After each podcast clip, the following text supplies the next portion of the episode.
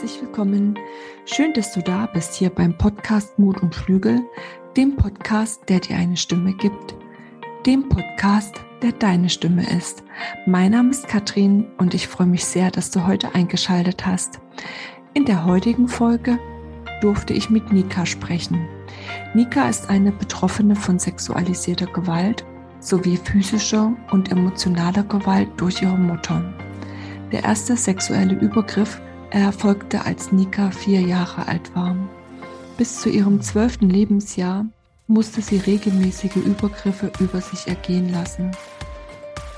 Heute leidet Nika unter einer komplexen posttraumatischen Belastungsstörung, einer dissoziativen Identitätsstörung und einer schweren Angststörung. Diese schweren Traumafolgestörungen ließen es kaum zu, dass Nika ein freies und unabhängiges Leben führen konnte. Dinge wie eine Busfahrt strengen sie so sehr an, dass sie danach längere Zeit braucht, um sich physisch und psychisch davon zu erholen. Ihre Ängste belasten sie wirklich sehr. Aber Nika hat einen starken Willen.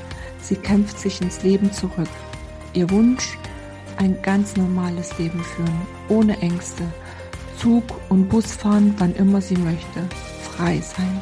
Um dies zu schaffen, hat sie sich eine Assistenzin hinzugelegt. Pippa ist ihre Retterin, ihre emotionale Stütze, ihr Seelentröster. Mit ihr schafft sie es ganz langsam und voller Zuversicht, Stück für Stück. Erfahrt in dieser Episode, welcher Schritt wichtig für sie war, um weiter ihren Weg zu gehen und wer ihr bedingungslose Liebe vermittelt. Erfahrt außerdem, welchen Wunsch sich Nika als nächstes erfüllen möchte und welche Rolle ihr Vater in ihrem Leben spielt.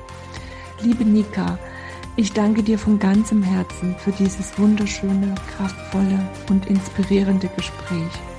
Ich wünsche dir von ganzem Herzen, dass du deinen Weg so kraftvoll weitergehst und dass du voller Zuversicht in eine schöne Zukunft schauen kannst.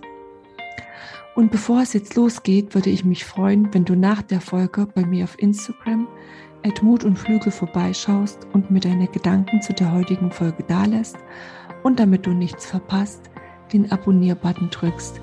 Ich wünsche dir viel Spaß beim Hören. Deine Katrin. Ja, hallo liebe Nika. Schön, dass du heute bei mir im Podcast zu Besuch bist. Ähm, ich freue mich wirklich sehr, dass du meiner Einladung gefolgt bist und dass wir uns heute hier in diesem Rahmen in meinem Podcast treffen und du den Hörern und mir deine Geschichte erzählen möchtest und damit anderen Menschen Mut machen möchtest, liebe Nika, Schrägstrich Annika. und ähm, ich möchte auch unbedingt ähm, auch nochmal meinen Dank aussprechen und meine Wertschätzung weil ich weiß, dass, ähm, dass du gerade im Vorfeld auch sehr aufgeregt gewesen bist. Ja, herzlich willkommen und ja, wie geht's dir heute? Ja, ganz gut. Also wie gesagt, ein bisschen aufgeregt bin ich, aber ähm, es ist okay. Also es hält sich im Rahmen. Ähm, ich bin gespannt, wie es wird und ob ich äh, klarkomme oder ob ich mich ganz doll verhaspel.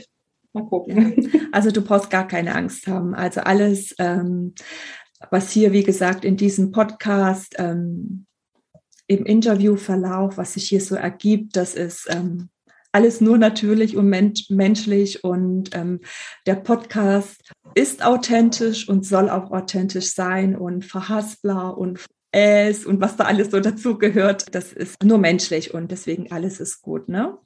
Genau, vielleicht magst du dich einfach mal ganz kurz vorstellen, ähm, dass die Hörer wissen, wer du bist und dich ein bisschen kennenlernen. Ja, gerne. Also ähm, ich bin ähm, Nika, ich bin 35 mittlerweile. ähm, ich bin verheiratet seit äh, 2011. Ähm, mit meinem Mann, den habe ich mit 17 kennengelernt und hat mir damals ähm, aus meinem Elternhaus auch rausgeholfen. Ja, ich habe mal Lehramt studiert, ähm, kann in dem Beruf aber nicht mehr arbeiten und bin jetzt seit 2014 zu Hause eine lange Zeit, in der ich auch ähm, Therapie gemacht habe, ähm, ambulant und stationär. Und seitdem arbeite ich halt ganz schwer, auch ganz stark an, an meiner psychischen und seelischen Gesundheit. Ja. Ähm, äh, darf ich fragen, ähm, psychische und seelische Gesundheit? das ist jetzt gerade eine Katze für die Hörer, deswegen musste ich mich gerade zusammenreißen, dass ich nicht ganz laut oh. Ja, ähm, da kam gerade eine süße Katze mit ins Bild gehuscht, ganz, ganz niedlich. Ähm, kleine süße Maus. Ähm, genau, wir haben, äh, du hast gerade angesprochen, psychische, und seelische Gesundheit. Vielleicht magst du dann da noch mal ganz kurz drauf eingehen. Ja, also genau. ich ähm, ähm, habe eine komplexe posttraumatische Belastungsstörung diagnostiziert, auch eine leichte Form der dissoziativen Identitätsstörung und ähm, halt Traumafolgestörungen, das heißt äh, damit im Zusammenhang auch eine Essstörung, Depressionen, eine ganz, ganz schwere Angststörung, ähm, die mich eigentlich auch am, am heftigsten beschäftigt und mit der ich auch am meisten arbeiten muss, weil sie mich komplett eingeschränkt hat. Also wie gesagt, 2014 hatte ich so starke Ängste, ähm, dass ich tatsächlich auch einen Suizidversuch hinter mir habe und ähm, in die Psychiatrie musste ähm, aufgrund dessen und ähm, habe dann ja im Verlauf der ähm, stabilisierenden Therapie auch beschlossen, mit meinen Ärzten zusammen das Studium abzubrechen. Und ähm, ja, das sind so, also es hängen da halt so ganz viele Faktoren an dieser, an diesen Traumafolgestörungen dran, ähm, die man mir auf den ersten Blick gar nicht ansieht, weil ich es gut verstecken kann. Also ich brauche ganz, ganz viel Energie darauf, dass man mir nicht ansieht, dass ich Angst habe. Und dementsprechend bin ich halt auch ständig erschöpft und müde. Ähm, aber so habe ich es halt gelernt. Ich wurde nie ernst genommen. Ich durfte Angst nicht zeigen, ich durfte Depressionen nicht zeigen, ich musste funktionieren. Ähm, ich komme aus einer Familie, in der immer viel und hart gearbeitet wurde und da hat man dann auch mitzuarbeiten und erfolgreich zu sein. es war dann schwierig, da den Weg zu finden, ähm, so für sich zu gucken, da irgendwie heil rauszukommen.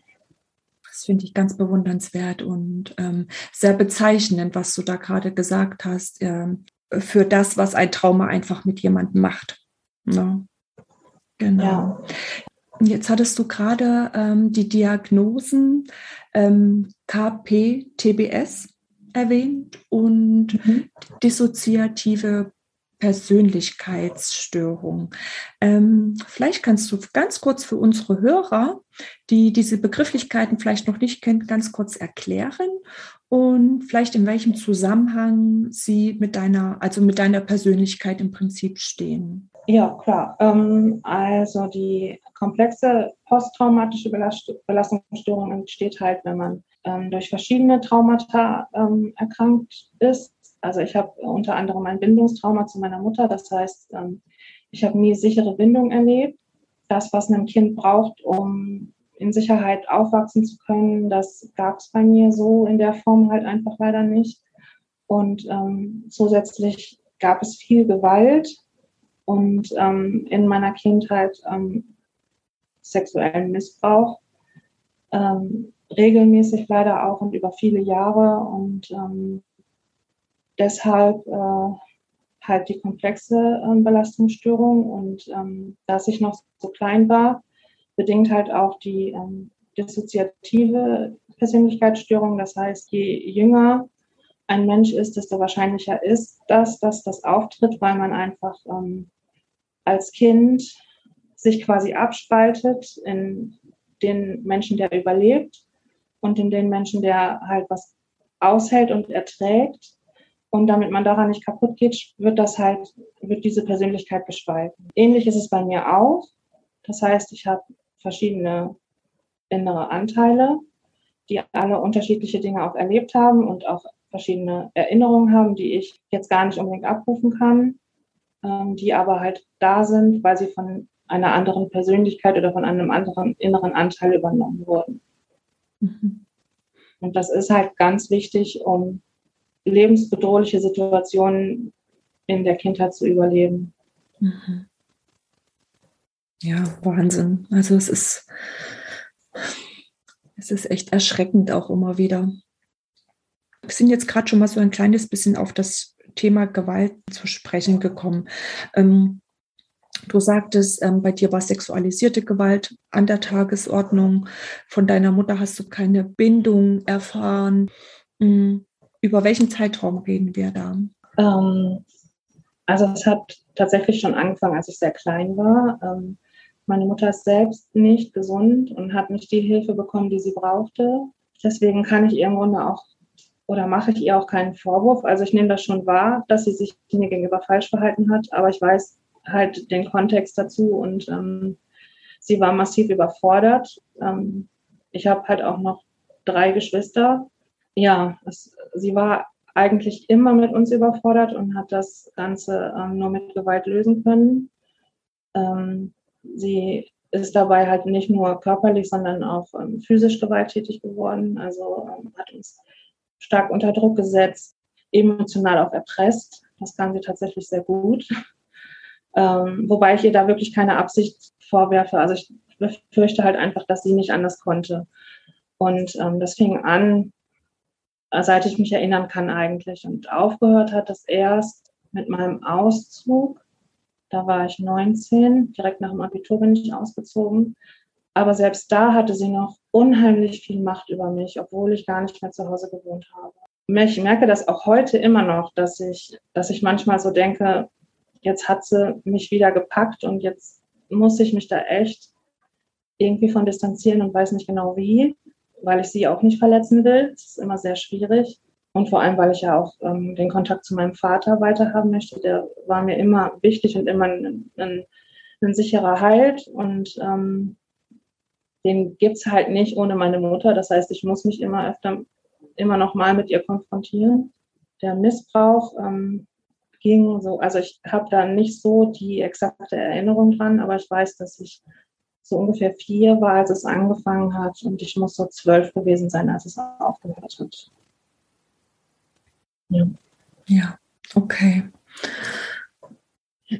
Also es tut mir wirklich leid zu hören, was du. Alles gut. ähm, ja, es berührt mich halt wirklich immer wieder sehr. Also es ist einfach so, es lässt mich auch äh, noch viele Jahre, weil ich, wie gesagt, war ja auch eine Betroffene Mm, von sexualisierter ja. Gewalt und mm. bei mir war das eben leider auch so, dass ich habe manchmal das Gefühl gehabt, dass der Missbrauch ähm, nicht gar nicht das gewesen ist, was mich irgendwie ähm, am meisten belastet hat, sondern bei mir war es tatsächlich eben, dass ich von meiner Mutter so im Stich gelassen worden bin. Ja. Und also das, also es war für mich, also auch heute noch, ich habe meiner Mutter mittlerweile vergeben. Das war auch ein langer Prozess, weil meine Mutter war auch krank. Meine Mutter war auch eine Betroffene von sexualisierter Gewalt durch ihren Opa und hatte überhaupt keine schöne Kindheit, ist im Heim groß geworden. Dort ist, hat sie auch wiederum Gewalt erfahren. Also ich, ähm, ich ähm, möchte die Tat dadurch nicht entschuldigen, um Gottes Willen, ne? aber ich habe ähm, die Zusammenhänge einfach erkannt dahinter und ähm, habe ihr da in einem, ja, wie gesagt, längeren Prozess einfach vergeben. Ne? Und ja, aber es ist eben, also wie gesagt, das war das, was mich ähm, immer am meisten schockiert hat oder wo ich am meisten drunter gelitten hatte, dass meine Mutter da eben ja nicht meine Mutter war. Ja, also es geht mir da ganz ähnlich. Also erstmal die ähm, die Gewalt, die wir von ihr erfahren haben als Kinder, ähm, anstatt dass wir halt Schutz und äh, Hilfe bekommen haben, ähm, hatten wir also Angst vor ihr. Also ich hatte viele Jahre Angst vor meiner Mutter. Ähm, und dazu kam dann halt auch noch, dass ich, äh, dass mir nicht geglaubt wurde. Hm. Also ich war schon als Kind immer ein bisschen anders, was ja auch zu erklären ist. Ähm, und dafür wurde ich noch bestraft. Also ähm, mir wurde halt nicht richtig zugehört. Mir wurde dann vorgeworfen, ich wäre weinerlich, ich wäre ein Hypochonder, ich würde mich zu sehr anstellen. Und ähm, also diese akute Symptomatik, die ich aufgezeigt habe, die wurde halt damit erklärt, dass ich schwächlich bin. Und es wurde überhaupt nicht geguckt, was steckt dahinter. Und ähm, das ist wirklich äh, in dem Moment war ich einfach nur hilflos. Ähm, und heute schockiert es mich, mhm. dass da so einfach das nicht gesehen wurde, was da mit mir passiert. Ja, genau. Also das kann ich auch komplett nachvollziehen. Ähm, ich frage mich, oder jetzt mittlerweile nicht mehr, aber ich, es, es gab immer wieder diese die Frage, es gab immer wieder diese Frage, hat das keiner mitbekommen? Hat das keiner gesehen, ja. was, dass man als Kind äh, anders war, dass man als Kind gelitten hat? Also ich war zum Beispiel total rebellisch. Also ich bin auch mit 14, ich bin von zu Hause abgehauen und ähm, habe nur Scheiß gemacht, auf Deutsch gesagt. Ne? Aber ich frage mich immer wieder, hat das keiner mitbekommen? Und was ich auch manchmal, ähm, wo ich aufpassen muss, dass ich nicht ähm, vielleicht auch wütend Menschen gegenüber werde, wo ich das Gefühl habe, die müssen das mitbekommen haben. Ähm, da, da, muss ich aufpassen, dass ich da nicht ungerecht werde, dass ich einfach nicht ungerecht werde, weil mhm. ich mir das nicht erklären kann. Ne? Und ja, ich, also ich kann das komplett nachvollziehen, diese, diese Ohnmacht. Und hattest du ähm, über den ganzen Zeitraum, ja, also du wolltest gerade was sagen, du hast gerade angefangen zu reden. Um, ähm, äh, ja, ähm, ich bin mir ziemlich sicher, ähm, dass es war ja bei uns im Haus dadurch, dass meine Mutter so impulsiv war, auch immer sehr laut und sie hat sehr viel mit uns geschrien und ähm, ich bin mir sehr sicher, dass die Nachbarschaft das alles mitbekommen hat und auch wusste und es wurde halt einfach hingenommen. Ähm, also da wurde halt drüber geschwiegen. Ja. Und ich meine, so lange ist meine Kindheit jetzt auch noch nicht her, aber da war das halt, also für mich war das völlig normal und ich habe gedacht, alle Kinder bekommen zu Hause Prügel. Und äh, ich, ich weiß noch, wie erschüttert ich war, als ich in der fünften Klasse festgestellt habe, dass keiner in meiner Klasse von den Eltern Prügel bekommt, nur ich. Und ähm, ich bin damit halt groß geworden und bin echt davon ausgegangen, es passiert jedem und es wird halt nur nicht drüber geredet. Also hattest du, ähm, wenn ich das jetzt richtig verstanden habe, niemanden in deiner Kindheit, der dem du dich vielleicht auch mal anvertrauen konntest oder eine Oma. Ich weiß, dass du viele Tiere hast oder hattest auch schon als Kind, glaube ja. ich. Ne? Genau. War das dein Zufluchtsort, deine Tiere damals? Ähm, oder? Ja, also ähm, meine Eltern sind beide sehr tierlieb, ähm, was sich so ein bisschen widersprüchlich anhört, aber wir hatten halt immer viele Tiere und ähm, ich hatte äh, eine Zeit lang auch tatsächlich ein eigenes Pony. Also ähm, äh, auf der Versorgungsebene waren meine Eltern immer sehr um uns bemüht. Ja, uns hat ähm, da nichts gefehlt. Also sie haben mir ja sogar das Pony geschenkt. Und ähm, das war wirklich ein enormer Rückzugsort für mich ähm, und ein großer Halt. Ähm, und tatsächlich habe ich ja auch meinen, meinen Papa, ähm, mit dem kann man jetzt nicht so über seine psychische Verfassung sprechen, weil er da ähm, weil ihm da so ein bisschen das Verständnis fehlt, glaube ich. Ähm, er ist halt einfach so ein, so ein krummeliger Bär. Und, äh, aber er war halt immer da, wenn man sagte, so Papa, ich brauche Hilfe, ähm, dann hat er geholfen. Mhm. Das, ähm, da konnte man sich drauf verlassen und das hat mir halt, ähm, also ich glaube manchmal, dass mir das wirklich ähm, den Verstand gerettet hat. Weil wenn ich ihn nicht gehabt hätte, ähm, ich weiß nicht, ob ich dann heute so, also ich, ich bin ja nicht wirklich ähm, funktionsfähig, aber ähm, ich glaube, ich wäre noch viel, viel schlechter dran, wenn ich ihn nicht gehabt hätte. Hm. Also ist Papa so ein bisschen auch die emotionale Stütze für, ja, für, genau. für vieles und ähm, für dein bisheriges Leben auf jeden Fall auch, ne? Ja, und auch heute noch. Also wenn ich ein Problem habe, dann ähm, er ist selber mittlerweile sehr krank mhm. ähm, und musste auch in Frührente, weil er schwer COPD hat. Ähm, aber wenn ich was habe, ist er sofort zur Stelle. Also ähm, da kann man sich total drauf verlassen und das, das ist einfach schön. Schön, das klingt gerade, das, das, das macht gerade voll mein Herz auch auf und ähm, das freut oh. mich wirklich sehr. ja, weil ich, weil, ähm, ja, also bei mir ist es eben leider nicht so. Ich habe gar keinen Kontakt mehr zu meiner Familie. Den habe ich, habe ich aber selbst so gewählt. Für mich war das da, ähm, damals eine bewusste Entscheidung, dass ich sage, ich, ähm, ähm, ich entscheide mich also gegen meine Familie. Ich möchte mit meiner Familie nichts mehr zu tun haben, weil ich einfach sonst daran zugrunde gehe. Und deswegen mhm. finde ich es aber schön, dass du da von, von dir selbst sagen kannst, Papa ist ähm, meine absolute emotionale Stütze. Das ist so schön und das freut mich, dass du da ähm, doch noch ein kleines bisschen Familie hast. Ja, ja, also ähm, zu meiner Mutter ist es halt schwierig, mhm. aber da besteht auch noch Kontakt und ich weiß auch, dass sie sich sehr bemüht und ähm, sich sehr anstrengt, Dinge auch wieder gut zu machen. Ja. Aber ich habe zum Beispiel auch gar keinen Kontakt mehr zu meinen Geschwistern, ähm, weil da wenig Verständnis kam, weil die mich auch nicht verstehen wollten, weil die ähm, mir noch Schuld gegeben haben und ich dann auch ähm, aus Selbstschutz gesagt habe, ich kann den Kontakt zu meinen Geschwistern nicht halten.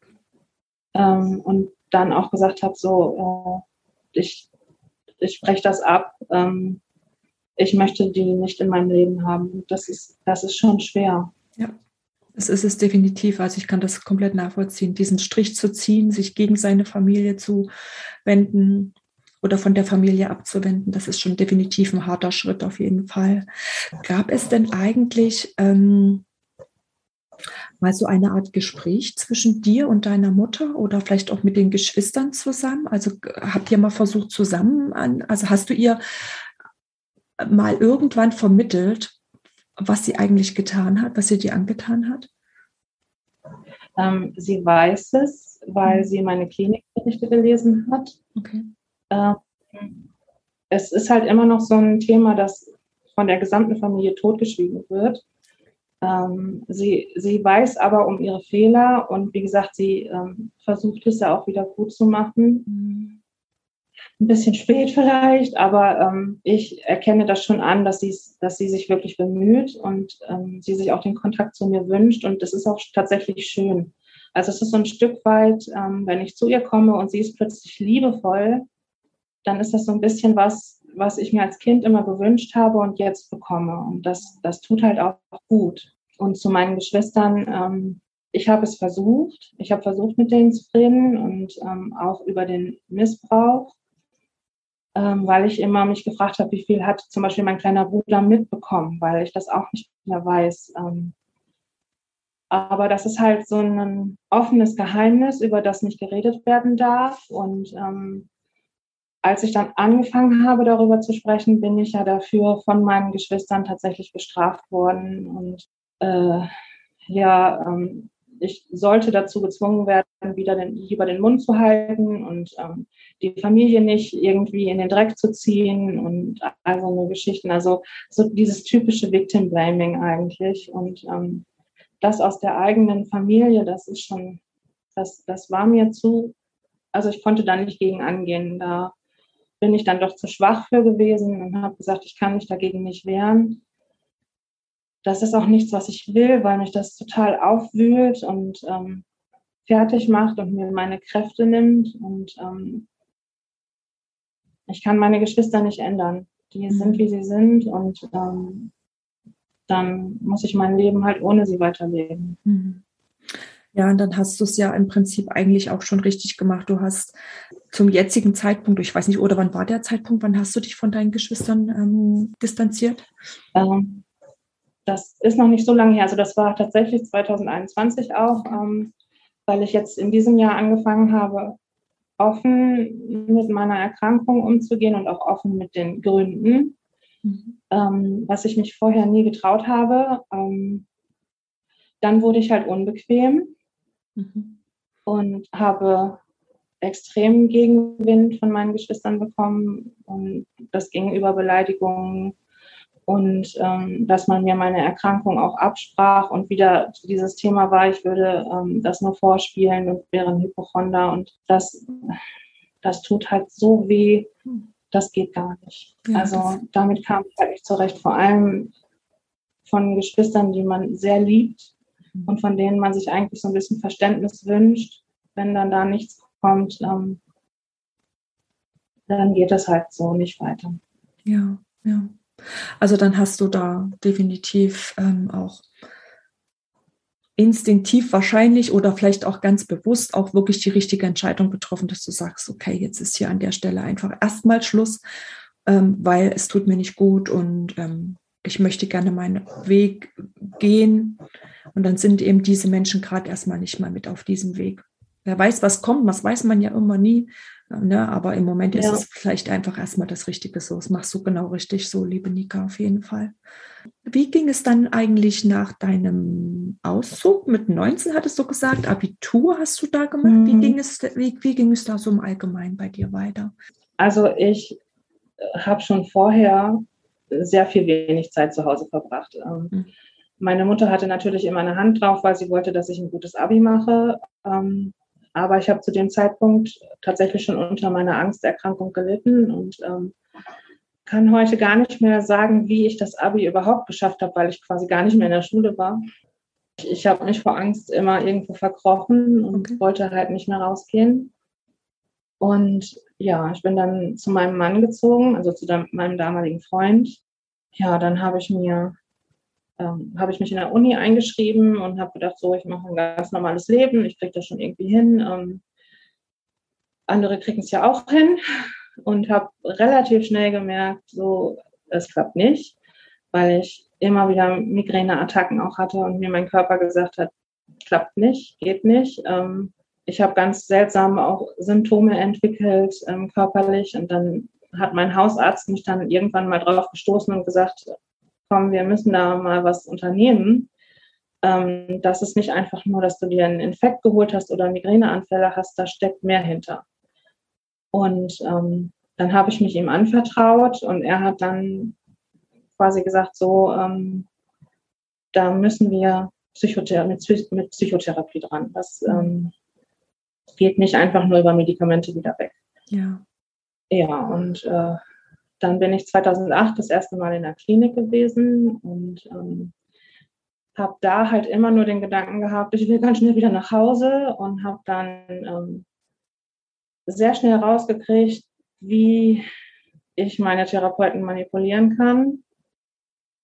Und ähm, im Endeffekt hat mir diese Therapie nicht viel gebracht. Äh, ähm, es war einfach auch vielleicht war ich noch zu jung oder mein Leidensdruck war noch nicht hoch genug, keine Ahnung, aber ähm, ich habe dann die Therapie so mitgemacht und da für mich nicht viel rausziehen können. Es war aber auch keine Traumatherapie. Also es hat für mich eigentlich nicht richtig gepasst. Es war eine Psychosomatik. Ähm, ich habe mich mit meiner Essstörung da auch falsch aufgehoben gefühlt, weil ähm, ich die einzige Übergewichtige war und ähm, dass ich auch den Großteil des Tages gehungert habe, das hat man mir halt nicht angesehen. Und ich habe mich immer sehr schlecht gefühlt unter den ganzen sehr, sehr dünnen und wirklich auch körperlich entkräfteten Frauen, die mir unfassbar leid getan haben. Und äh, das war halt eine ganz, ganz schwierige Klinik für mich eigentlich und auch nicht die richtige. Und als ich dann, ich bin zweimal sogar da gewesen, weil ich eben auch keinerlei Erfahrung hatte und mich auf das verlassen habe, was mir die Ärzte da gesagt haben. Und als ich dann das zweite Mal aus dieser Klinik kam, wurde mir gesagt, ja, dann bist du jetzt ja gesund. Dann kannst du jetzt ja einfach weitermachen und wir müssen jetzt auch keine Rücksicht mehr auf dich nehmen. Und ähm, das hat, habe ich geglaubt, weil ich habe ja immer geglaubt, was man mir gesagt hat. Mhm. habe aber eigentlich schon gewusst, dass es nicht stimmt. Ähm, ich man, man weiß es im Grunde ja unterbewusst immer, wenn, einem was nicht stimmt. Und ich war halt immer noch massiv mit der Uni überfordert, mit dem aus dem Haus gehen. Ich hatte immer noch furchtbare Ängste. Ähm, und ich habe mich sehr lange damit rumgequält, bis ich halt irgendwann Ende 2013 gemerkt habe, es geht gar nicht mehr. Also ich war wirklich komplett ausgebrannt am Ende meiner Kräfte. Ich war schwer depressiv, ich habe nicht mehr gegessen also gar nicht mehr gegessen. Ich habe nicht mal mehr getrunken. Ich hatte zu dem Zeitpunkt noch einen kleinen Nebenjob und eine Sieben-Tage-Woche dadurch. Ähm, in diesem Nebenjob gab es dann halt auch noch Mobbing-Attacken, weil ich ein leichtes Opfer war. Das merkte man mir halt auch an. Und ähm, ja, dann habe ich irgendwann konnte ich gar nicht mehr und man hat es mir dann auch angemerkt und dann hat tatsächlich meine, meine Eltern haben dann tatsächlich gemerkt, so irgendwas stimmt nicht. Die sind dann mit mir zum Arzt gefahren, weil ich wollte eigentlich gar nichts mehr. Ich wollte auch nicht zu irgendeinem Arzt oder so. Und mein Arzt hat sich das angehört und gesagt, so, ähm, das ist schon sehr akut. Und dann hat er äh, mich explizit darauf angesprochen, ob ich ähm, äh, suizidale Tendenzen hatte. Und es war zu dem Zeitpunkt so, dass ich am Bahnsteig nicht mehr warten konnte, weil ich mir sicher war, ich würde springen.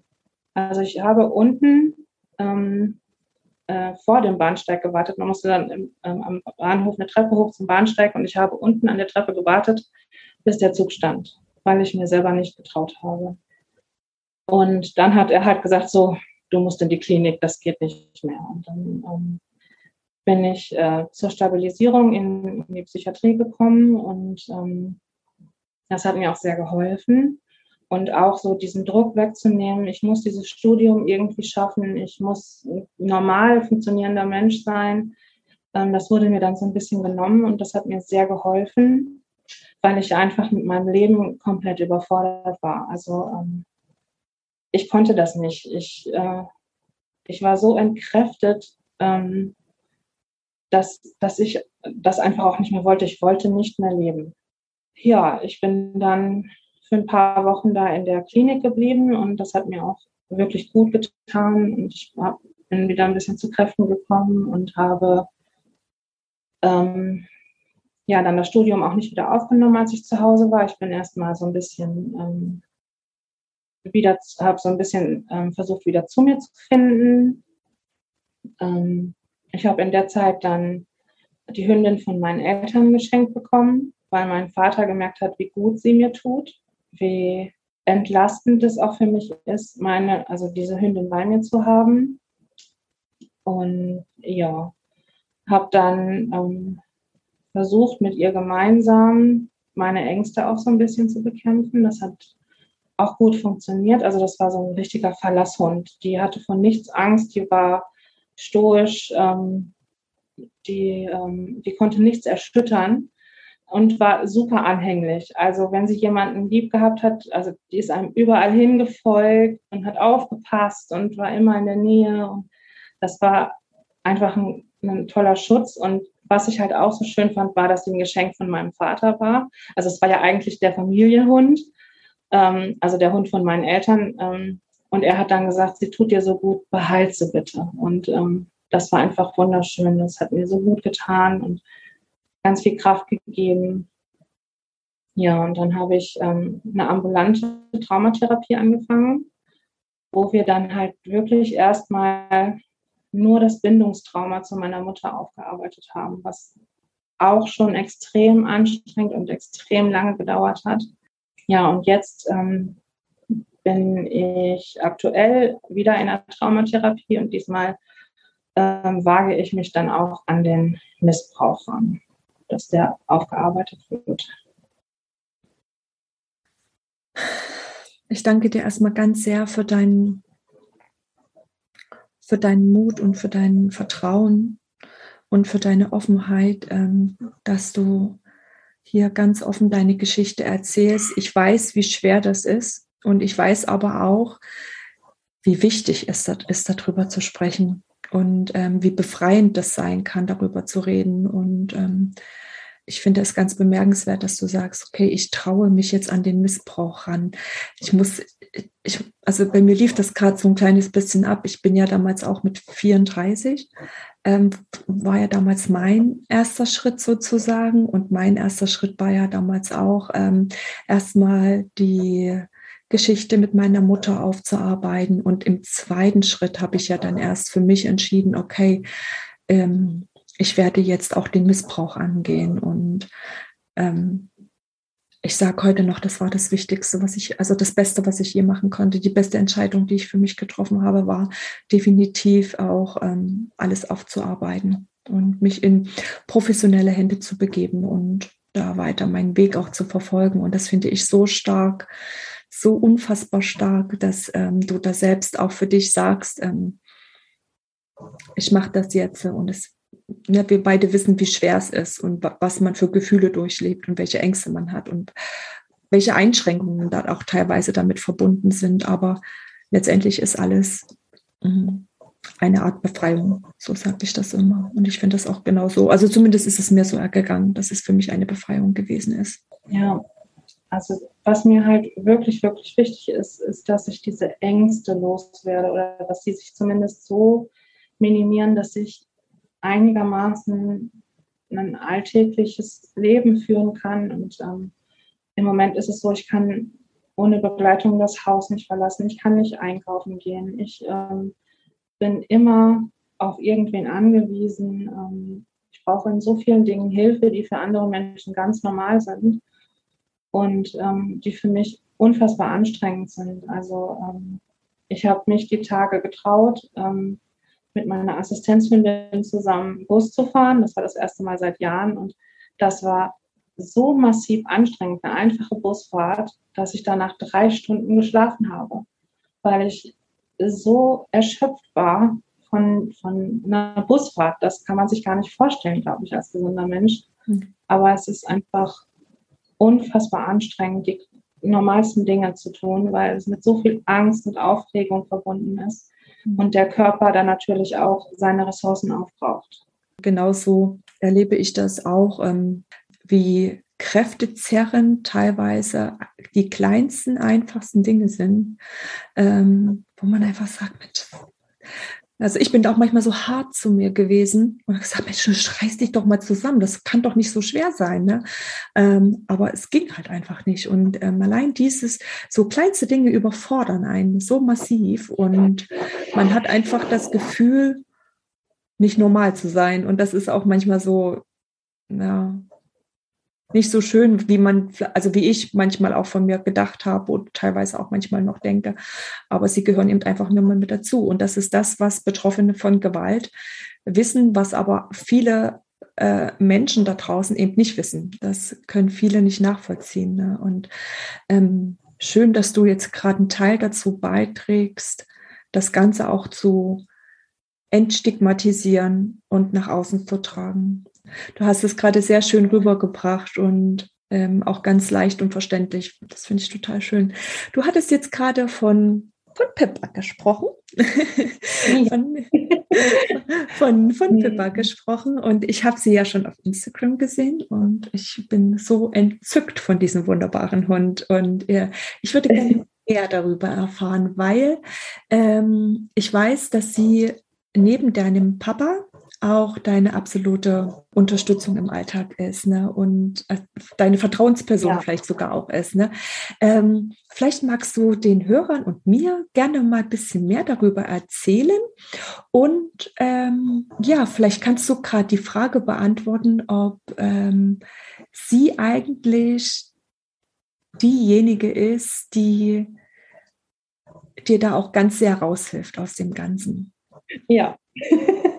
Also ähm, ich hatte ja dadurch, dass ich ähm, die Hündin meines Papas damals bekommen habe, gemerkt, wie unfassbar gut mir ein Hund tut. Und dann stand für mich fest, ähm, also sie war damals schon zehn, als ich sie bekommen habe. Und es stand für mich fest, wenn sie mal nicht mehr ist, dann möchte ich eine Assistenzhündin. Und ähm, dann ist es halt leider auch so gewesen, dass sie mit 16 Jahren verstorben ist was ein unfassbarer Schock für mich war. Ähm, ich könnte jetzt schon wieder heulen, weil ich das ähm, immer noch nicht verkraftet habe.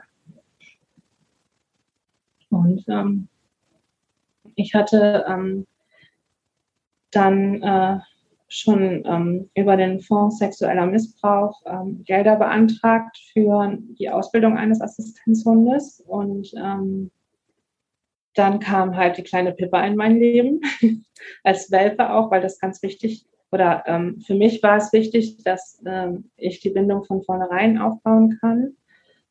Ähm, und dann haben wir im Dezember letzten Jahres äh, mit der Ausbildung anfangen können in einer speziellen Hundeschule.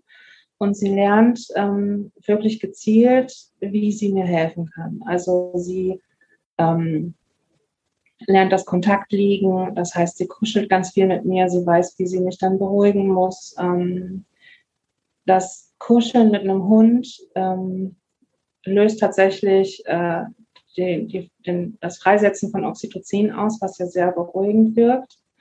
Ähm, ich knote auch schon die ganze Zeit ihr Ohr. sie ist ganz tapfer und erträgt es. Ähm, und ähm, sie lernt, wie sie mich von Menschen blocken kann, also wie sie sich dazwischen stellt, dass mir kein Mensch zu nahe kommt, weil ich ja ganz starke Ängste vor Männern habe. Ähm, sie lernt mit mir in den Supermarkt zu gehen, dass ich mit ihr zusammen selbstständig einkaufen gehen kann. Ähm, sie, äh, ja, sie geht mit mir nach draußen. Ich gehe mit ihr ohne menschliche Begleitung nach draußen was mir ja auch lange nicht möglich war. Und sie gibt mir dann halt ein ganz großes Stück Freiheit zurück.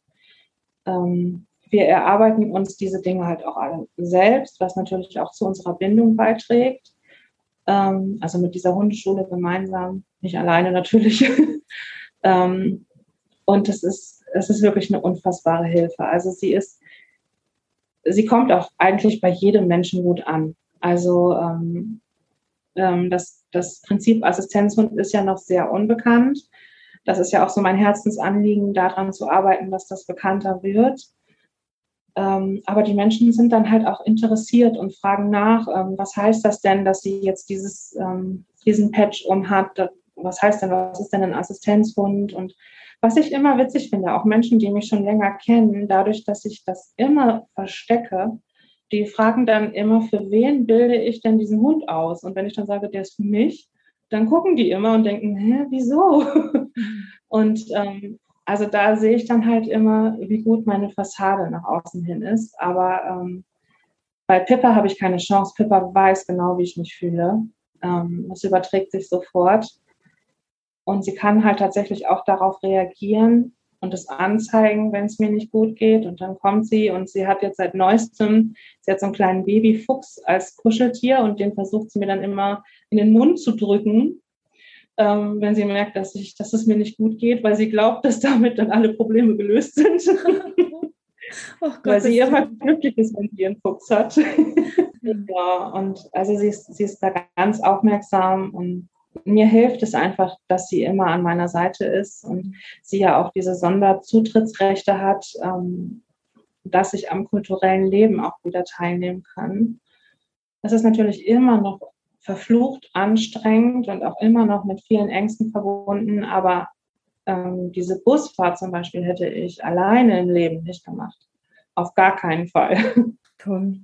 Das ist wirklich ganz, ganz toll. Ich hatte das ja die Woche schon auf deinem ähm, Instagram-Kanal schon ganz ähm, bewundert, ähm, dass du das so gemeistert hast. Und das finde ich ganz bemerkenswert. Also ganz toll, ziehe ich echt meinen Hut davor, dass du dich auch immer wieder diesen Ängsten stellst. Das finde ich ganz bemerkenswert.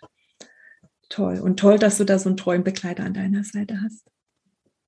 Ja, also da bin ich auch sehr, sehr dankbar. Und ähm, ich meine, sie ist ja auch noch sehr jung und dass sie sich da einfach mit mir in diesen Bus reinsetzt und das einfach so hinnimmt und sich denkt, okay, es ist jetzt ein bisschen aufregend hier, aber im Grunde ist es ja auch nur ein Auto, das fährt. Und ähm, dass sie sich dann auch wirklich hingelegt hat und sich entspannen konnte in einer völlig fremden Situation für sie, das ist, ähm, das gibt mir natürlich auch ganz viel Sicherheit. Das glaube ich. Ähm wie, wie ist denn der Werdegang, wenn man einen Assistenzhund für sich haben möchte? Du hattest ja auch gerade gesagt, du möchtest das Thema gerne ähm, publik machen. Ähm, ich finde das auch ein total wichtiges Thema und ich glaube, es würde vielen Menschen vielleicht sogar das Leben retten, wenn sie einen Assistenzhund hätten. In, jetzt nicht nur in bestimmten ähm, anderen chronischen Krankheiten, sondern eben auch im psychischen Bereich. Ne? Und ähm, ja, erzähl mal, wie kommt man denn heutzutage an einen Assistenzhund? Oder wie ist der Werdegang? Ja, ähm, also definitiv können die Lebensretter sein, ist einfach so. Mhm. Je nachdem, wie man sie ausbildet, können die ja auch noch ganz andere Sachen als Pippa kann. Ähm, die Problematik ist, dass psychische Erkrankungen sind ja immer so ein bisschen das Stiefkind der, des Gesundheitssystems und ähm, die Krankenkasse übernimmt natürlich keinerlei Kosten. Also man muss die Kosten für die Ausbildung selbst tragen und das ist leider sehr teuer. Und ähm, es gab jetzt für mich zum Glück diese Möglichkeit, das über diesen Fonds laufen zu lassen. Ähm, ansonsten kann man sich auch ähm, an Stiftungen wenden und Gelder sammeln, ähm, weil kein psychisch Erkrankter hat zwischen 10.000 und 20.000 Euro rumliegen, um so einen Hund zu bezahlen. Das ist einfach utopisch. Mhm. Und ähm, dann kann man sich an speziell ähm, dafür ausgerichtete Hundeschulen wenden. Ähm, die machen das auch mit einem gemeinsam. Also man kann natürlich auch einen Assistenzhund bekommen, der fertig ausgebildet ist.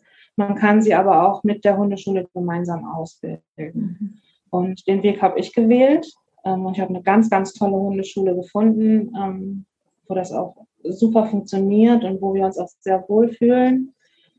Ähm, ja, und äh, da haben wir jetzt gerade unseren ähm, Sachkundenachweis erbracht, also dass Pippa äh, im Alltag äh, vernünftig und brav erzogen ist.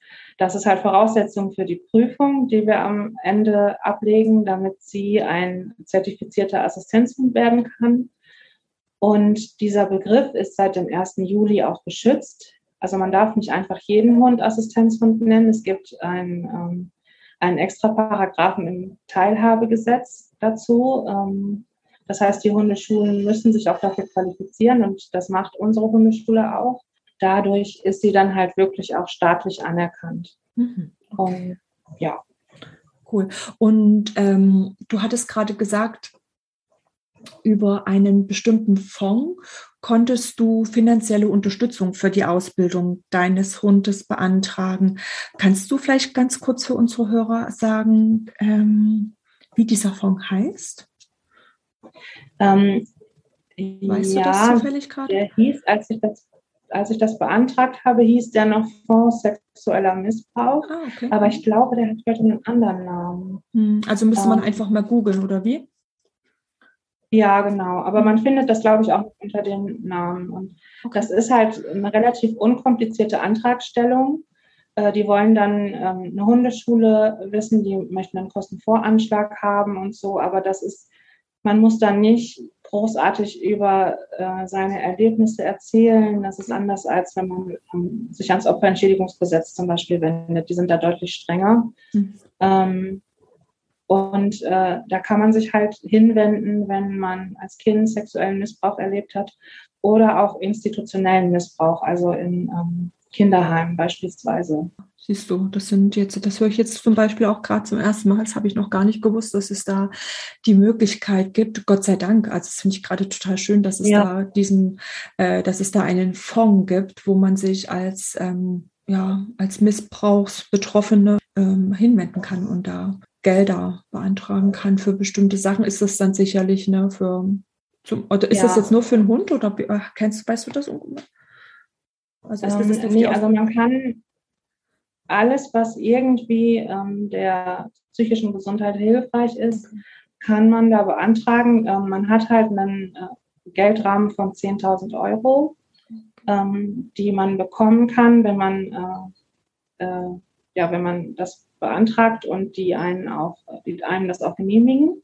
Mhm. Ähm, und also ich weiß von Menschen, äh, die sich da von dem Geld ein Klavier gekauft haben oder auch ein Pferd.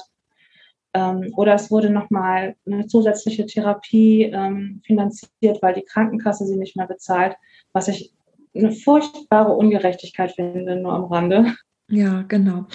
Ja, liebe Annika, ähm, eine Frage habe ich jetzt noch, die stelle ich allen meinen Podcast-Gästen.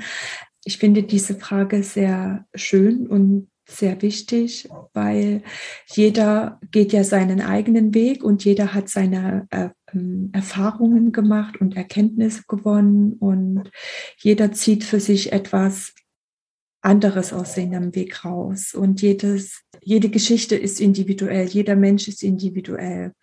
Und ähm, ich möchte gerne von dir wissen, was du Betroffenen von Gewalt mit auf den Weg geben möchtest und den Hörern, die hier diesen Podcast hören. Ähm, ja, also zuallererst finde ich es ganz wichtig, dass man sich selbst ernst nimmt. Und ähm, auch wenn von außen suggeriert wird, äh, dass man angeblich jetzt nicht richtig funktioniert, dass man sich nicht so anstellen soll, dass man keine Ahnung was ähm, das ist falsch. Wenn man auf sich selbst hört und merkt, ich kann das jetzt so nicht, dann ist das völlig legitim. Und man muss sich in nichts reinpressen lassen. Also ich glaube, dass das extrem schädlich ist und dass das noch viel zu viele Menschen machen, weil ähm, man ja immer so dieses, ähm, du bist nur was, wenn du arbeiten gehst, wenn du einen vernünftigen Job hast, ähm, wenn du Geld verdienst, wenn du dein eigenes Häuschen hast und ein schönes Auto. Das ist, das ist so dieses äh, Denken in den Köpfen und wenn man da nicht funktioniert und da keine Leistung bringt, ähm, dass man dann weniger wert ist. Aber das stimmt nicht. Und wir sind ja nicht selbst schuld an unserer Situation. Genau. Wir, es ist ja nicht, dass man faul ist oder sonst irgendwas, sondern das ist eine Erkrankung und die darf man ernst nehmen. Und dann darf man auch schwach sein. Und das finde ich ganz, ganz wichtig, dass man nicht versucht, ähm, immer stark zu sein und immer sich irgendwie in, in eine Schablone zu pressen, die nicht passt, weil es einem einfach damit nicht gut geht. Ja. Also das finde ich ganz wichtig. Und was ich auch noch sagen kann, ist, holt euch Tiere. Legt euch Tiere zu, ganz viele. Ja. Tiere, Tiere, sind die besseren Menschen.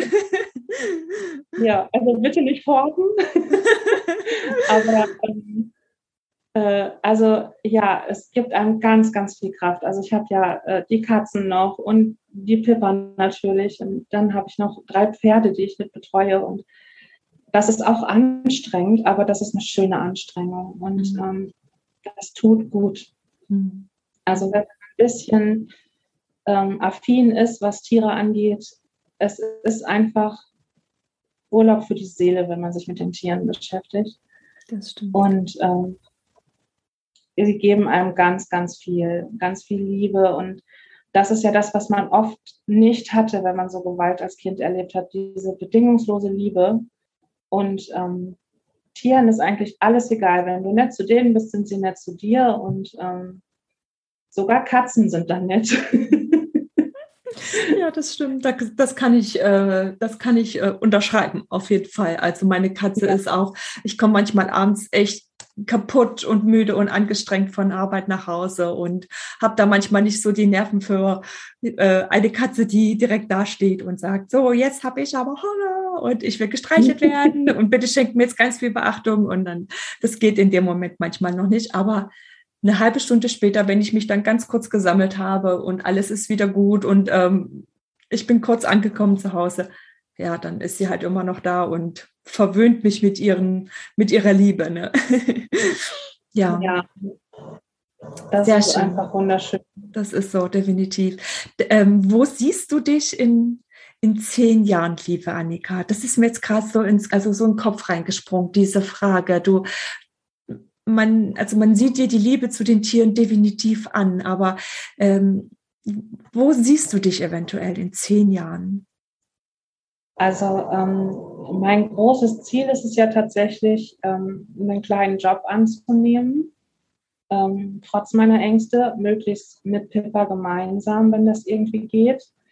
Und so ein bisschen ähm, selbstständiger zu werden. Also ich mache ja gerade sogar meinen Führerschein. Oh, schön. eigentlich erzähle ich das gar nicht so, aber ähm, ich äh, denke, ich werde es dieses Jahr noch schaffen. Ich hoffe. Ähm, und ich merke, dass Autofahren, obwohl ich da ja so lange Angst vor hatte, es macht Spaß. Ähm, und es gibt mir, glaube ich, auch noch ein Stück mehr Freiheit, wenn ich tatsächlich diesen, die Prüfung schaffen sollte. Mhm. und äh, ja, dass ich so ein, so ein kleines bisschen meinen eigenen Weg gehen kann, ohne mich wieder groß in, in Ängste stürzen zu müssen, ähm, Trauma noch ein bisschen weiter aufarbeiten. Und für mich, und wenn es nur ein ganz kleiner Job ist, wo man nicht so viel nachdenken muss oder so, ähm, einfach, dass ich äh, ein bisschen mein eigenes Geld habe und vielleicht auch mir dann ein eigenes Pony wieder leisten zu können. Und ähm, das ist halt so mein großer Wunsch. Mhm. Und natürlich mit meinem Mann dann noch zusammen zu sein, weil der mir ja auch immer eine große Stütze war. Also der macht das ja schon ganz tapfer seit 18 Jahren mit mir mit und hat meine ganzen Hochs und Tiefs erlebt und ähm, ja, dass, dass er dann hoffentlich auch noch gesund ist in zehn Jahren und wir ähm, das gemeinsam weiter bestreiten können.